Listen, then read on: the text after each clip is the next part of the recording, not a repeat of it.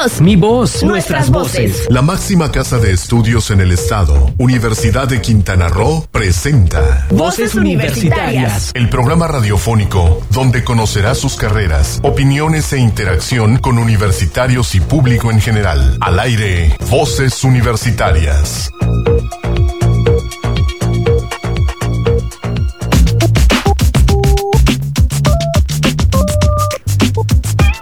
Muy buenas tardes, son las 4 con 2 minutos y ya estamos al aire con el programa número 65 de Voces Universitarias Radio. Le agradecemos mucho, mucho su presencia aquí con nosotros en este día tan especial, este 3 de mayo de 2018, 500 años del avistamiento de la isla por parte de la... Y de la celebración de la primera misa, ¿no? Es, es, es, el 6, es el día 6 y precisamente vamos a tratar con nuestros, este, nuestros ¿sabías qué? sobre esta, esta festividad, esta conmemoración. Y bueno, me acompañan en los micrófonos, como siempre, Alfredo. ¿Qué tal? ¿Cómo estás? Muy buenas tardes. ¿Qué tal, don Héctor? Mucho gusto estar aquí compartiendo el micrófono contigo. Voces Universitarias Radio número 60. ¿Y qué dijiste? ¿5? 65. Del 2018. La, el 2000 cumple su mayoría de edad en el 2018 y estamos con número 65 de Voces Universitarias Radio, transmitiendo eh, simultáneamente por un montón de lugares, ¿no? Por eh, Sol FM Sí, así es. Por el WhatsApp, eh, no WhatsApp, por Facebook por, por Facebook Live ya estamos transmitiendo. Y tenemos teléfonos también en cabina 872-0948, 872-3701. Y si quieren mandarnos también algún mensaje de texto, algún WhatsApp para que nos eh, respondamos, 987-103-3679. Transmitiendo en vivo por Voces Universitarias Radio en Facebook. Y vamos a darle, preparaste un programa muy interesante para hoy también, don Héctor. Sí, así es. Pues también recordamos a dos personajes de la historia de la música.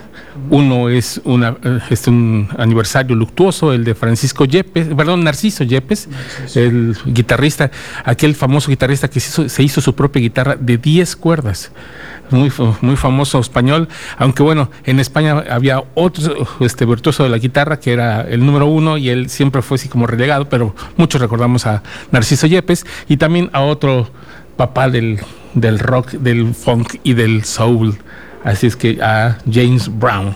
Que es, es, su aniversario de nacimiento, 80, hoy si, si viviera serían 85 años de vida. 85, oye, es casi contemporáneo que mi papá y mi papá ya andando guerra. Allá anda dando guerra. Oye, don Héctor, recuérdame, eh, ¿recuerdas qué año fue cuando eh, Yepes compuso y hizo su guitarra de 10 cuerdas? Eh, las, las efemérides la tenemos, pero eh, según esto fue en 1976 cuando se presenta, eh, se presenta por primera vez con su guitarra, su citarra que le llamó él, Citarra. con 10 cuerdas, que emulaba el sonido del laúd italiano, que venía también del medievo, y muchas composiciones que él recupera del medievo fue precisamente del, del barroco, especialmente por esta, con esta guitarra de 10 cuerdas, que bueno, fue una afinación completamente diferente, atónica, muy importante, y bueno, ahí lo vamos a ver en las, en las cápsulas de, de la historia de la música. ¿Qué tal si, por cierto, vamos a la primera de ellas, a la primera cápsula de historia de la música, y regresamos aquí a Voz Universitaria Radio. Vamos. ¡Qué música! ¿Cómo? ¡Música!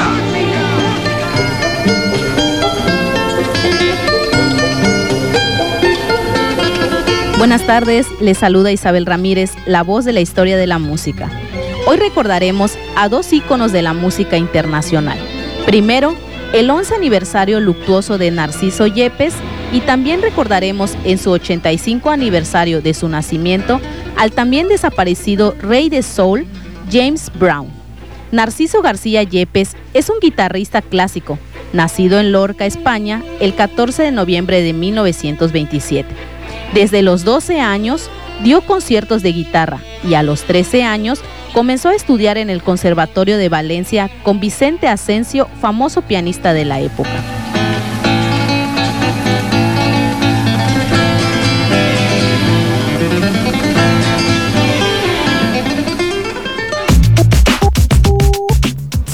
Escuchábamos un pedacito de los primeros movimientos del concierto de Aranjuez, que fue una de sus eh, obras que más rescató. Desde los 14 años tocó el concierto de Aranjuez.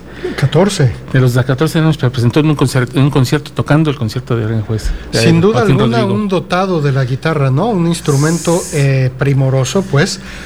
Y vamos, de estas gentes que cuando la tocan y, y, le extraen sonidos tan complejos, tan complicados, pero tú los ves y pareciera que no les cuesta trabajo, ¿no? Que no, no, que no, está, no pasa nada. Virtuosos. completamente.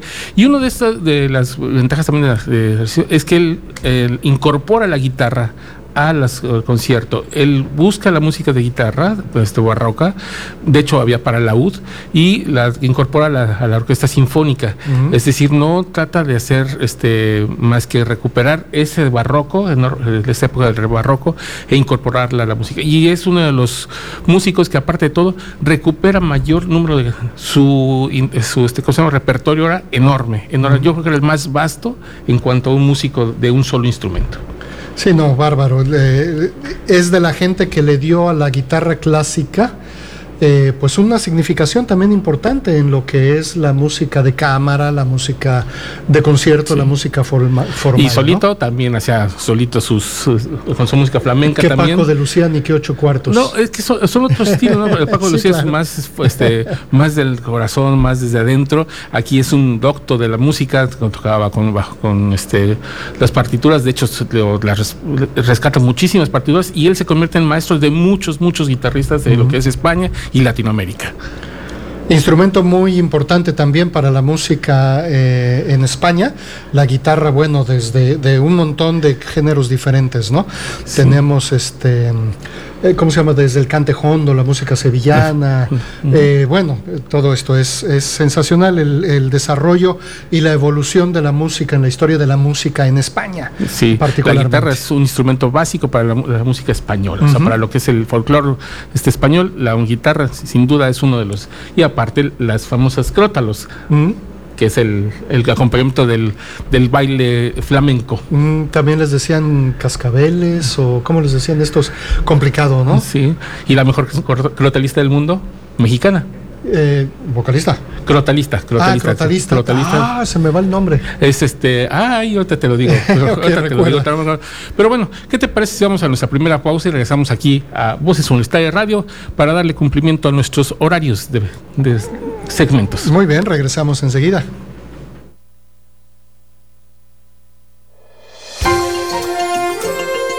¿Sabías que? Este día se cumplen 500 años del avistamiento de Isla Cozumel por la expedición de Juan de Grijalva y Cuellar, la cual zarpó de Cabo San Antón, Cuba, con tres carabelas y un bergantín el 1 de mayo de 1518. Es momento de continuar escuchando tu voz, mi voz, nuestras voces en voces universitarias. Aquí tu voz cuenta.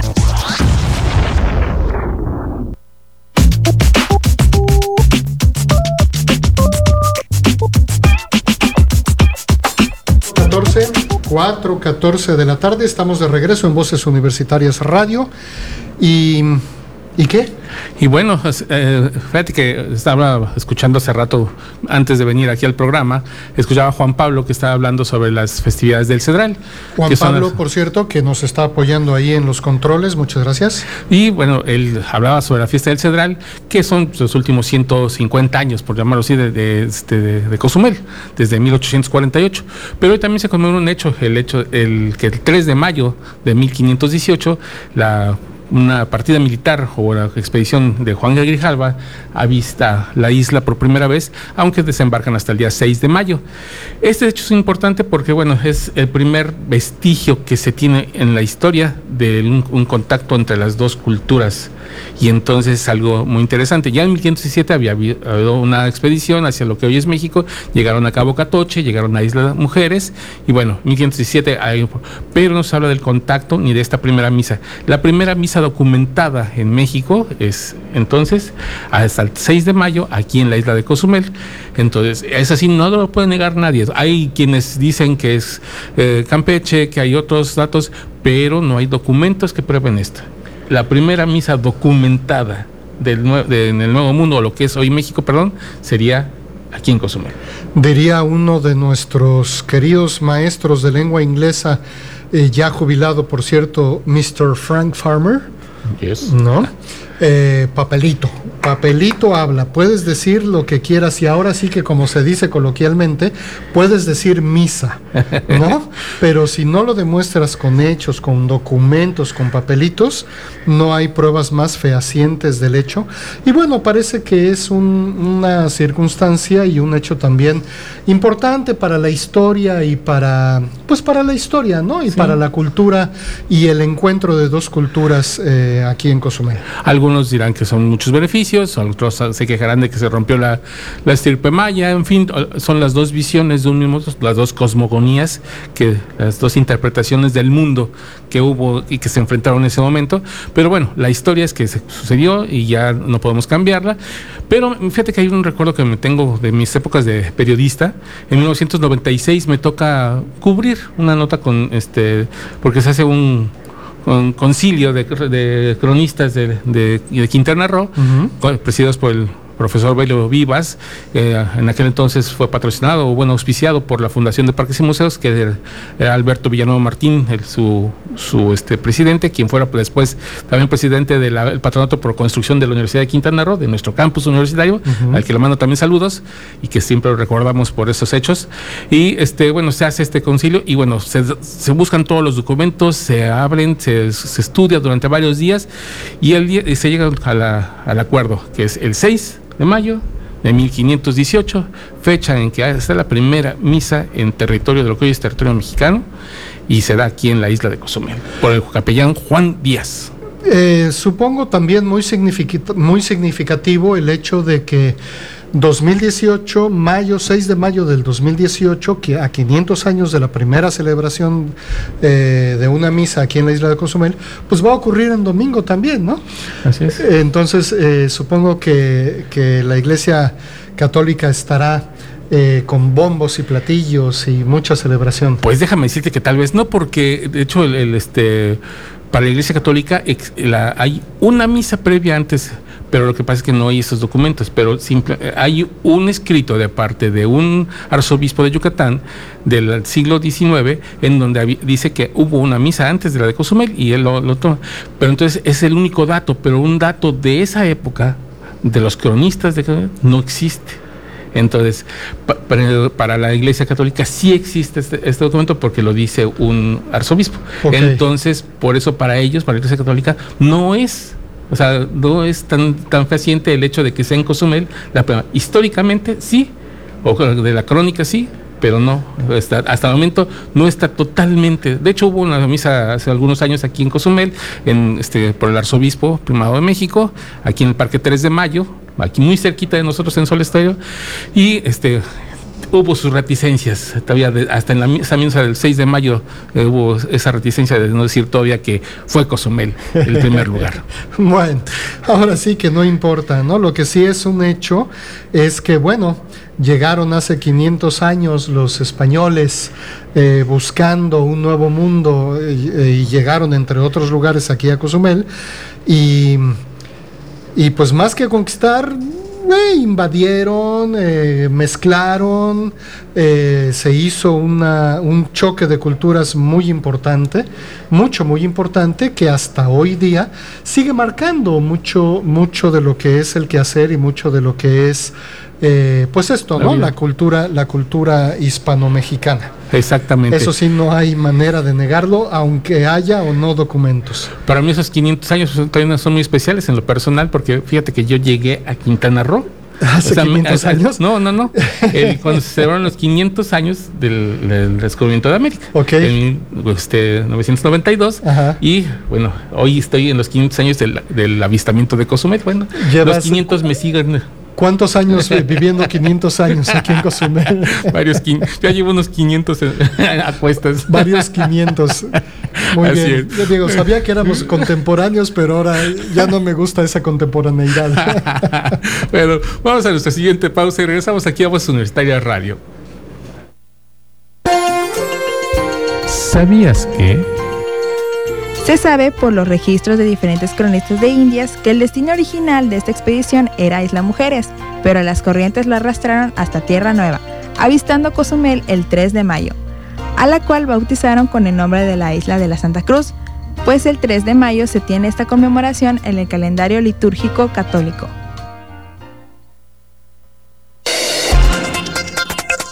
UABC, presente en Espacio Común Radio. La Universidad Autónoma de Baja California, Campus Tijuana, ha sido designada por el Instituto Nacional Electoral para ser la sede del segundo debate de candidatos presidenciales el próximo domingo 20 de mayo. Por lo que previo a este importante evento, la UABC estará llevando a cabo una serie de foros universitarios con prestigiados investigadores y líderes de opinión para integrar unas mesas de trabajo que abarquen las temáticas del próximo debate. El doctor Juan Manuel Osegueda Hernández, rector de la UABC, nos habla al respecto. Estamos organizando un conjunto de foros universitarios previos al debate y posteriores al debate. En esta primera etapa va a ser la primera y segunda semana de mayo fundamentalmente. Vamos a hacer varias mesas de trabajo sobre los tres temas que va a contemplar este debate, que son comercio e inversión, seguridad transfronteriza y migración. Tenemos varias mesas, tenemos varios conferencistas, líderes de opinión, académicos. Vamos a traer ponentes de talla internacional. En el tema de seguridad transfronteriza nos va a acompañar el director del Centro Estados Unidos-México de aquí de la Universidad de California, Fernández de Castro, un prestigiado investigador del ITAM y nos va a acompañar un prestigiado investigador de la Universidad de Miami. Estamos ahorita, creo que ya está confirmado que viene Sergio Aguayo, Federico Reyes Heroles, eh, Jorge Chabat, Reyes Heroles el tema de comercio e inversión, Jorge Chabat el tema de seguridad, Aristóteles Núñez el tema de seguridad, Sergio Aguayo que viene el tema de comercio e inversión. Vamos a traer varios líderes de opinión en el ámbito periodístico, como líderes de opinión en el ámbito académico y creo que eso puede hacer una mesa muy importante de reflexión y la idea, ojalá y nos ajuste el tiempo, porque está muy apretado, pero la idea es que como resultado de esas mesas de trabajo podamos redactar un documento con propuestas, con ideas, que le podamos hacer la entrega de manera personal a cada uno de los candidatos. Espacio Común Radio. ¡Qué música! ¿Cómo? ¡Música! ¡Música!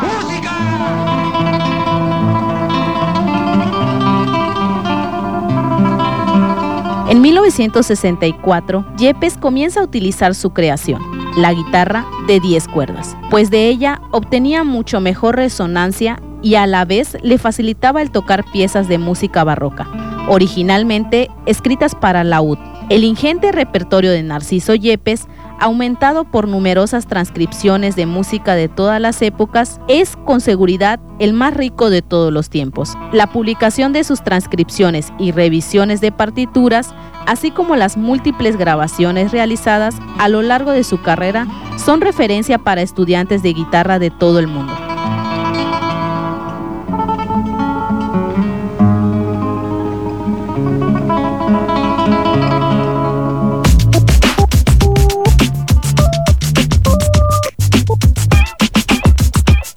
Regresamos a Voces Universitarias, escuchábamos esta pieza que es Recuerdos de Alhambra, de él, de su autoría. Recuerdos de Alhambra y escuchaba este arpegio, ¿no?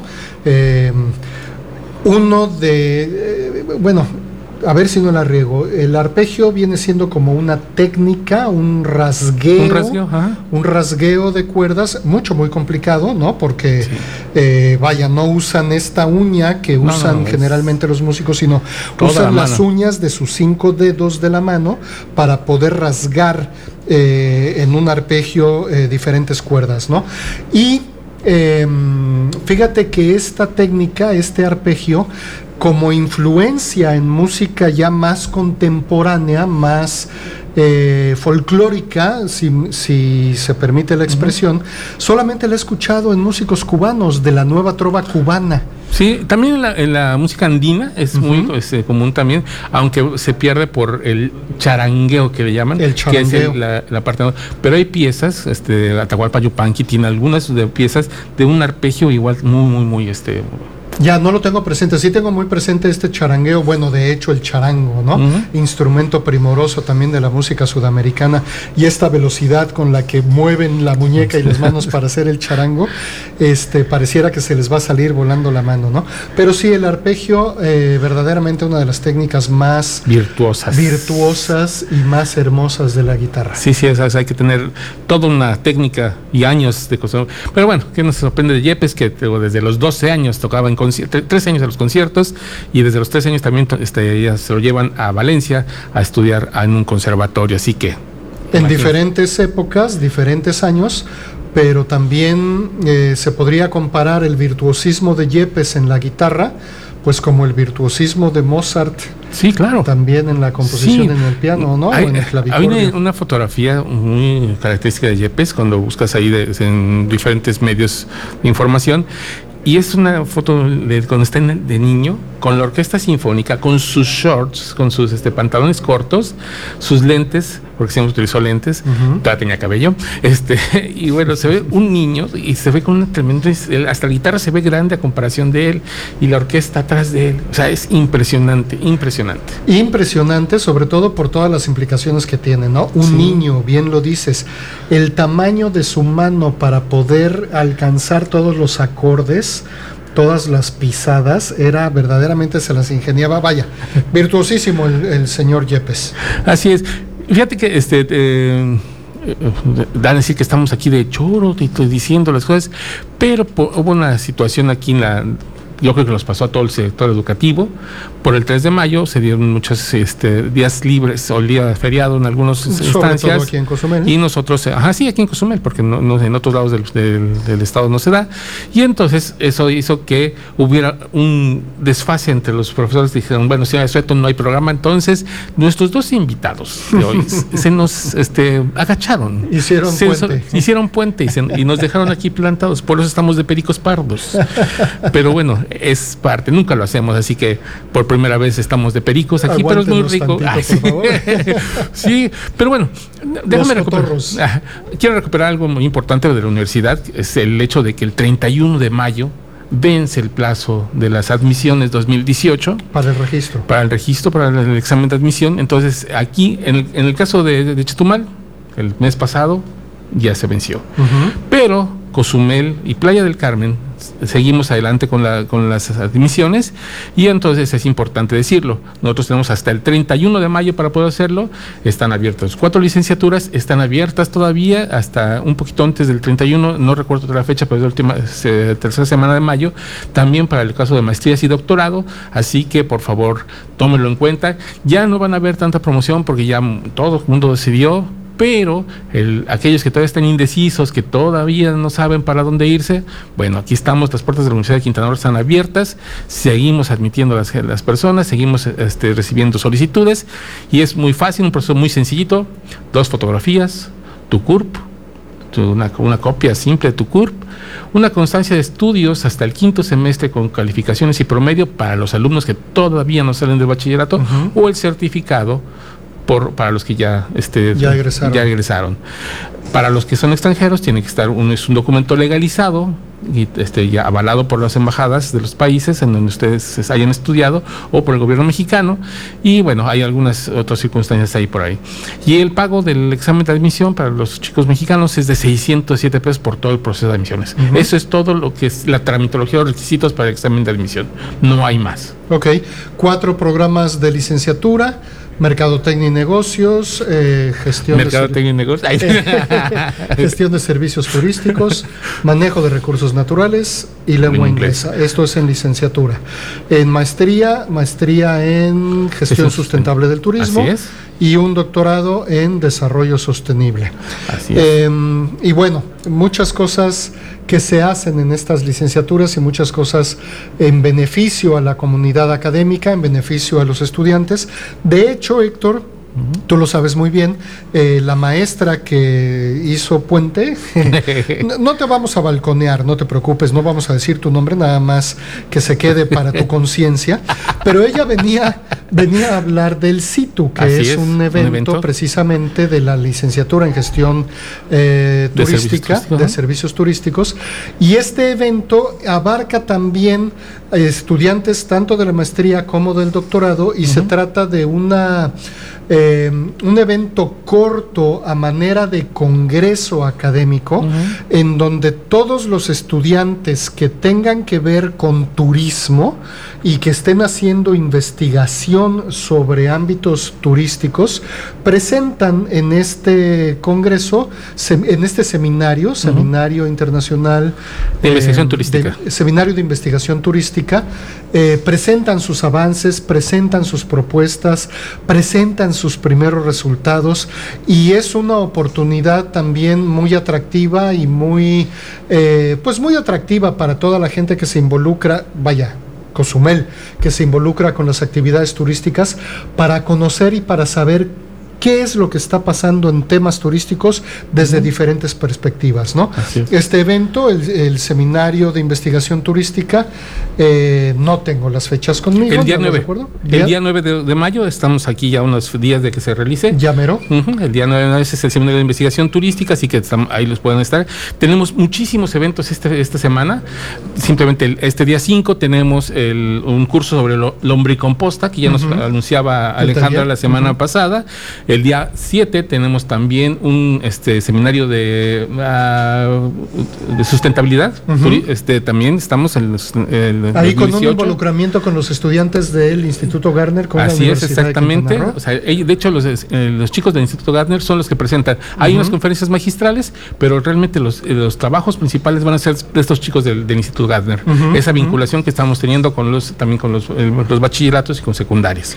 Vale la pena para toda la comunidad. Recuerda en que la Universidad de Quintana Roo es una universidad pública, es la, la máxima casa de estudios del Estado y como tal los eventos académicos, su biblioteca y las instalaciones de la universidad pues son públicas también, son para la sociedad.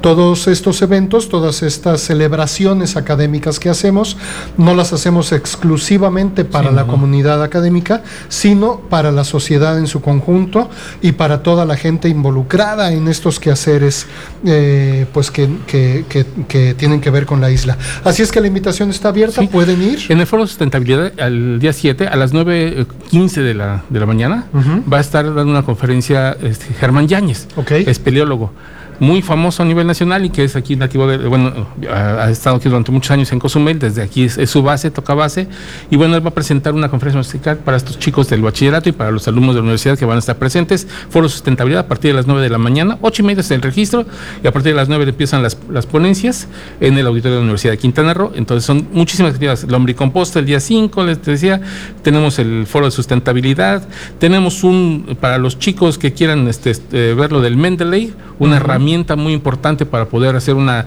la citación este, correcta por medio de las citas APA, que le llamamos el sistema APA. Si les interesa, ahorita que en, las, en los están pidiendo este, este tipo de citación, bueno, hay un curso de Mendeley que pueden tomarlo el próximo día 7 a las 17 horas en la biblioteca universitaria. Además, tenemos nuestra feria de, prácticas profesionales y servicio social el día, 9, eh, perdón, el día 8 a las 9 de horas y el día 8 en el auditorio universitario tenemos una conferencia de emprendimiento universitario, retos y oportunidades, que también va a estar muy buena. Muy buena, varias actividades académicas en las que está invitado también todo el público en general. No se queden con las ganas, recuerden que el conocimiento es poder y eh, pues con todo gusto podemos informarles, mándenos un mensaje, escríbanos a la página de Facebook, donde gusten. Este, llámenos por teléfono a la universidad donde gusten y con todo Aquí gusto. Por WhatsApp, igual, por WhatsApp, como quieran. Me faltan dos, dos eventos. Ah, ya hablábamos del, Seminario de Investigación Turística, que es el día 9, a partir de las 9 de la horas, y terminamos nuestras actividades de, de, mayo, el día 16, con el sexto Foro Emprendedor Universitario, que va a ser en el, el día 16, desde las 5 de la tarde a las 8 de la noche. Eh, también buenísimo este Foro Emprendedor. Eh, fíjate, Héctor, que con mis alumnos precisamente de Mercadotecnia y Negocios hemos estado descubriendo o analizando, eh, tal vez eh, secreto a voces, ¿no? Pero, como decíamos hace un rato, el documento, la evidencia, la investigación es lo que le da sustento al conocimiento. Y parte del conocimiento que hemos estado descubriendo o revelando en estas investigaciones con mis alumnos de Mercadotecnia y Negocios es esta gran mortandad que hay de microempresas, no solamente en la isla, desde luego, en Quintana Roo, en el país, tremenda, ¿no? Y fíjate que hemos estado descubriendo que gran, en gran medida esto se debe a que la gente cuando pone un negocio, desde luego lo pone por, por necesidad, porque no encuentra eh, eh, trabajo profesionalizante en lo que estudia o en qué desarrollarse, y entonces para para generar ingresos y para alimentar a su familia, pues abre un negocio. Pero el principal motivo por el que abre un negocio, pues es vender. ¿No?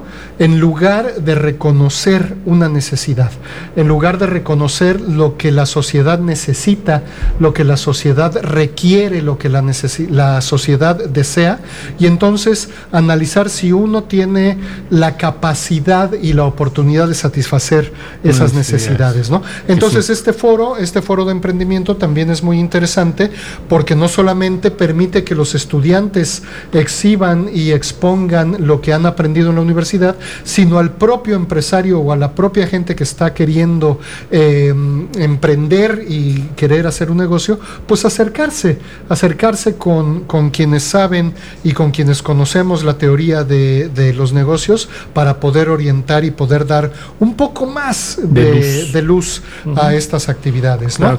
Bueno, 4.38 de la tarde. Vamos al corte. Hacemos otro corte comercial. No se vayan, esto casi se acaba y se va a poner más bueno, de verdad.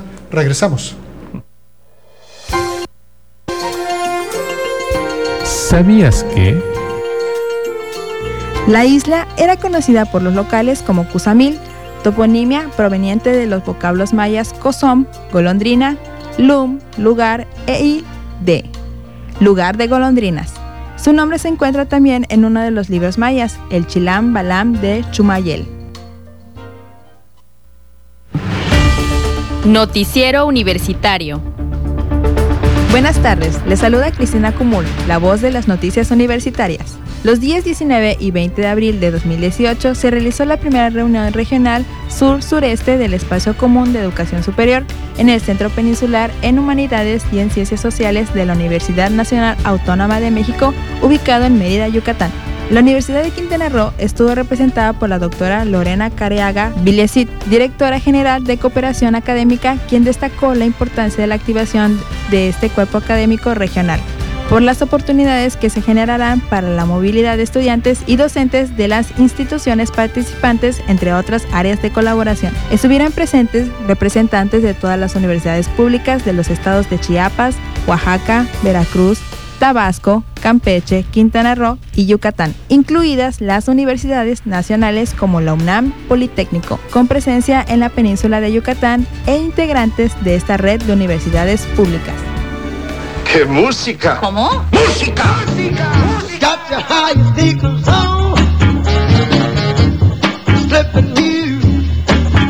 Ahora vamos a recordar a James Joseph Brown quien naciera en Carolina del Sur el 3 de mayo de 1933, hace 85 años. Fue un cantante de soul, funk y rock estadounidense considerado el padre del soul. Es considerado como uno de los siete personajes más importantes de la música popular de todos los tiempos, de acuerdo a un recuento hecho por la famosa revista Rolling Stone. Escuchamos God Sweet de 1967, melodía con la que da a conocer masivamente el concepto del funk.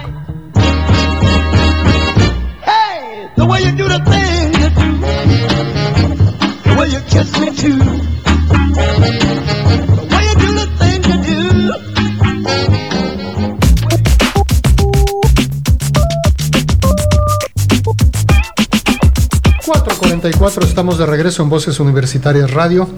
James Brown, el padre del soul.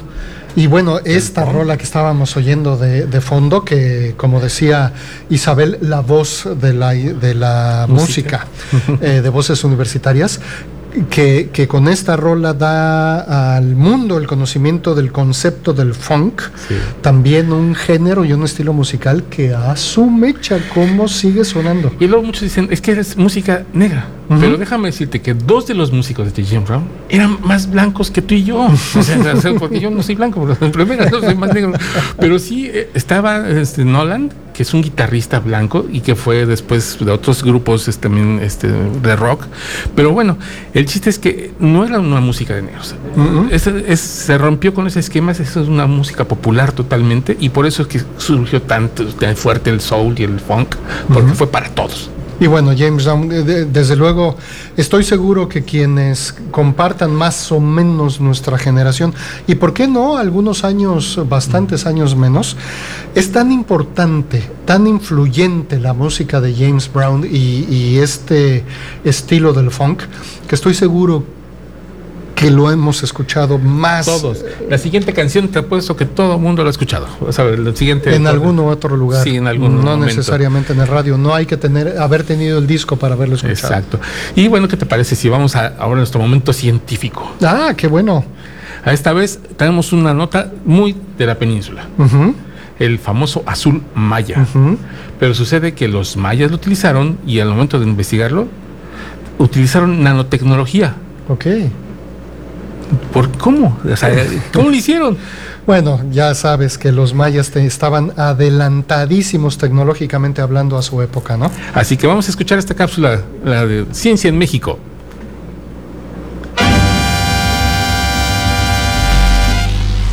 La ciencia en México. Azul, pintado de azul. Desde la física de los materiales, uno de los legados más importantes en la península de Yucatán es el azul maya, un pigmento desarrollado ampliamente por la civilización maya y utilizado por diversas culturas mesoamericanas para la decoración de cerámica, textiles y la pintura de murales. Orgullo, satisfacción y sobre todo un espíritu de generar nuevo conocimiento es la que para Romeo de Cos Gómez, científico adscrito al Centro de Investigación y Estudios Avanzados Unidad Mérida, más de 5.000 años después, su existencia continúa llamando la atención de la ciencia a nivel mundial, ya que se trata de un compuesto híbrido, es decir, formado por la incorporación de moléculas orgánicas en matrices inorgánicas, lo que lo dota de características importantes como resistencia a la abrasión, a la luz y a otras temperaturas, entre otras. Son materiales que están en la investigación de frontera. Los poros por donde se introdujo la molécula del índigo son de escala nanométrica. Uno se pregunta, ¿Y los mayas cómo sabían que se podía lograr hacer esto? ¡Wow! Más impresionante aún es cuando nos damos cuenta que la paligorskita, este polvo blanco que hay en el municipio Ticul, tiene sus canales nanoporosos. Uno también piensa, ¿y para qué otro fin lo podríamos usar? Y ahí surgen proyectos e ideas novedosas, expresó. A partir de muestras proporcionadas por el Instituto Nacional de Antropología e Historia, Yucatán, el investigador ha estudiado diferentes aspectos del azul maya, como el espectro de absorción de rayos X y el espectro vibracional en el infrarrojo, para poder diferenciarlo de otros materiales, tal como el azul ultramarino, que en ocasiones se confunde con el azul maya. Gabriel Canto Santana, adscrito a la Universidad Autónoma de Campeche, ha estudiado el enlace químico de la molécula orgánica del índigo en el interior de los poros de la paligorskita, cuyos resultados fueron ubicados en 2017 en la revista Microporus and Mesoporus Materials. Así, a partir de la colaboración de los grupos de trabajo de los investigadores Romeo de Cos y Gabriel Canto, inició un estudio sobre el enlace químico de la molécula de hidrógeno en el interior de los poros de la paligorskita, con el propósito de evaluar posibilidad de introducir moléculas de hidrógeno para su almacenamiento. En el municipio de Ticul, en el oriente del estado de Yucatán, es conocido como fuente actual de paligorskita para su uso en alfarería. Generalmente los alfareros de esta zona muelen la paligorskita y la mezclan con otras arcillas para elaborar diversos objetos decorativos. Nosotros que estamos ahora en el mismo lugar debemos preguntarnos qué podemos hacer, qué podemos generar de nuevo conocimiento y de nueva tecnología. Revisar, conocer, aprender de lo que se hizo en el pasado es importante para entendernos en el presente y podernos proyectar hacia adelante. Evidentemente, en la medida en que uno conoce más las tecnologías que desarrollaron nuestros ancestros, uno se impresiona y se motiva mucho, finalizó el investigador. Con información de Agencia Informativa CONACIT, para Voces Universitarias Radio, Cristina Cumul.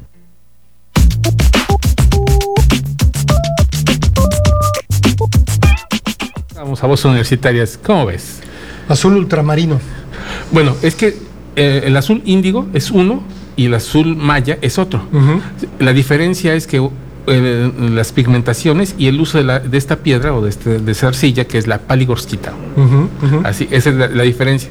Son diferentes totalmente y el azul maya se utiliza en Palenque, se utilizó en este, ay, perdón, se me faltan los pero en general donde ves estos murales, este, sobre todo con el azul, ese es el azul maya, identificado a nivel internacional. Qué maravilla, qué bonito, qué bonita cápsula científica eh, nos presentaste ahora, don Héctor. Muy bonita. Bueno, pues vamos a nuestro último corte y regresamos aquí a Voces Universitarias Radio. ¿Sabías que?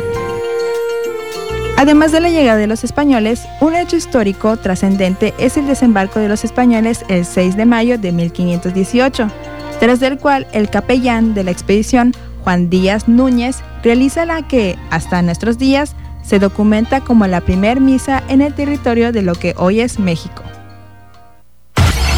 Es momento de continuar escuchando tu voz, mi voz, nuestras voces en voces universitarias. Aquí tu voz cuenta. ¡Qué música! ¿Cómo? ¡Música!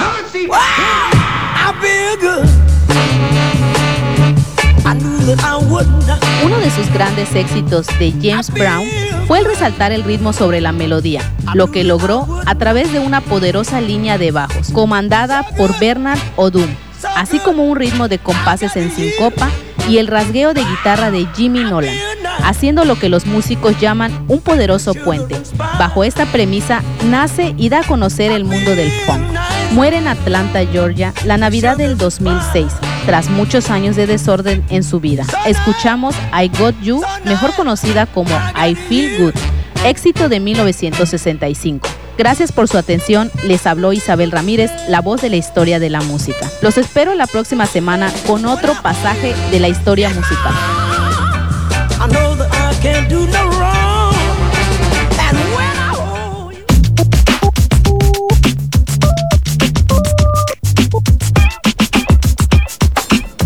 Estamos de regreso, Voces Universitarias Radio 457 a, puntos de, a punto de irnos y bueno, antes de irnos no es este no estás tú para saberlo ni yo para contarlo, pero esta es mi canción.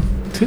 ¿Por qué? A ver. Ah, cuando yo nací en 1965 me le estaba cayendo al doctor, pero la enfermera me agarró y dijo, "I got you." Ah, bueno. Y entonces yo dije, I feel good. ah, perfecto. ya, te necesidades personales. Bueno, pues ya casi nos vamos. Solamente nos queda agradecer, como siempre, agradecer a Sol Estéreo que nos permita eh, el poder difundir nuestro mensaje a través de esta estación. Agradecer a las voces que siempre nos ayudan, a Crisita Cumul, a Isabel Ramírez. Agradecer en este caso también a Juan Pablo, que está en los controles nos, nos, sirvió de enlace con la comunidad. Y bueno, agradecerte a ti aquí en este día del 3 de mayo histórico para nosotros, los 15 años del avistamiento de Cozumel y que hayamos tenido la oportunidad de tener este programa juntos. Muchas gracias, don Héctor, muchas gracias y también gracias a ti por la producción, excelente producción como siempre, un programa muy dinámico. Y pues nos estaremos escuchando dentro de siete días. Así es, el próximo 10 de mayo, que es el Día de las Madres, entonces vamos a tener, estamos invitando a una madre investigadora. El programa va a estar a todo dar. A todo dar exactamente ese día. Y bueno, también vamos a hacer ciencia en México con las mujeres y vamos a recordar a un, este, en la música, el de la música, a un personajazo, Bono. Bono, el grandísimo Bono de YouTube, el irlandés. Así es, porque cumple años. Así que él este, nació el Día de la Madre. Nació el Día de la Madre. Perfecto. Qué bueno. Así que, bueno, pero en ocho días estaremos aquí con ustedes. En Voces Universitarias les agradecemos muchísimo su atención y nos vemos la próxima semana. Adiós.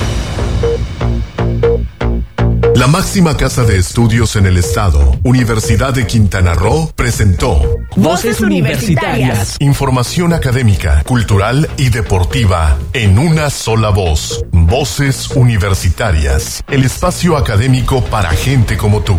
Hasta la próxima.